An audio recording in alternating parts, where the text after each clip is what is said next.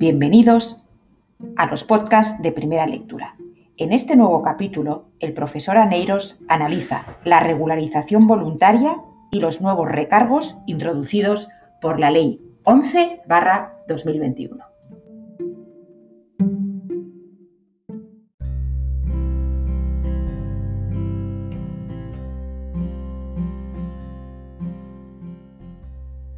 Otro aspecto afectado por la ley de medidas contra el fraude es el de la regularización voluntaria por parte de los contribuyentes. En este caso, cuando un contribuyente presenta una autoliquidación de forma extemporánea pero sin requerimiento previo por parte de la Administración, es decir, cuando presenta una complementaria sin haber sido, por lo tanto, comprobado, iniciado eh, un procedimiento de comprobación frente, frente a él, ve beneficiada en este caso su posición jurídica, puesto que el nuevo sistema de recargos establecido en el artículo 27, en el nuevo artículo 27, por lo tanto, de la Ley General Tributaria, establece un porcentaje de recargos que puede ser más favorable y que puede incentivar esas regularizaciones voluntarias por parte de los contribuyentes.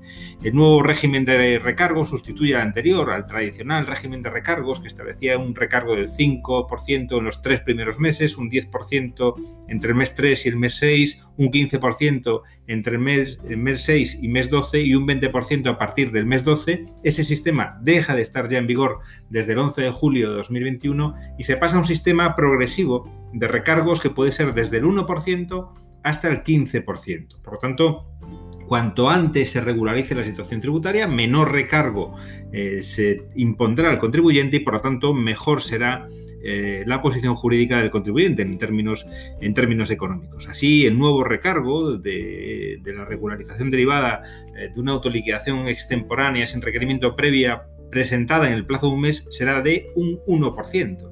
Si es entre un mes y dos meses, será el 2% y si es entre dos meses y tres meses, un 3%. Por lo tanto, un recargo que se reduce eh, respecto del 5% que se aplicaba, digamos, como tarifa plana en las regularizaciones anteriores al, 1, al 11 de julio, eh, cuando esa regularización se efectuaba dentro de los tres meses siguientes a la finalización del plazo voluntario. Lo mismo sucede con el recargo del 10%, del antiguo recargo del 10%, que ahora se descompone, digamos, en, tres recargos, el 4, el 5 o el 6%, en función de si se realiza entre los 3, 4 o 5 meses siguientes a la finalización del plazo voluntario de declaración. Igualmente, el, recargo del artículo 27, del antiguo artículo 27 de la Ley General Tributaria, que consistía en un 15%, pasa ahora a ser de un 7, de un 8 o de un 9%. Y finalmente lo mismo sucede con el recargo del 20% que pasa a ser ahora del 10, del 11 o del 12%. En definitiva, se trata de reducir el importe de los recargos para favorecer precisamente esas regularizaciones voluntarias o esas autoliquidaciones complementarias que faciliten también la eh, situación de los contribuyentes. Pasados los 12 meses, el nuevo recargo aplicable será del 15%, en este caso con interés de demora. Al igual que sucedía con el ya derogado recargo del 20% más intereses de demora, ahora, pasados los 12 meses de la finalización del plazo, el recargo será del 15% más el interés de demora eh, correspondiente. Por lo tanto, eh, se trata de una reducción eh, de los recargos aplicables y por tanto una medida que trata de favorecer esa regularización voluntaria por parte del contribuyente. Además hay que destacar que no se modifica el apartado quinto del artículo 27 y esto significa que se puede mantener esa reducción del 25, de un 25% cuando el contribuyente ingresa el importe de la deuda eh, y el importe del recargo. Tanto, eh, se trata de favorecer de nuevo esa eh, regularización voluntaria por parte del sujeto.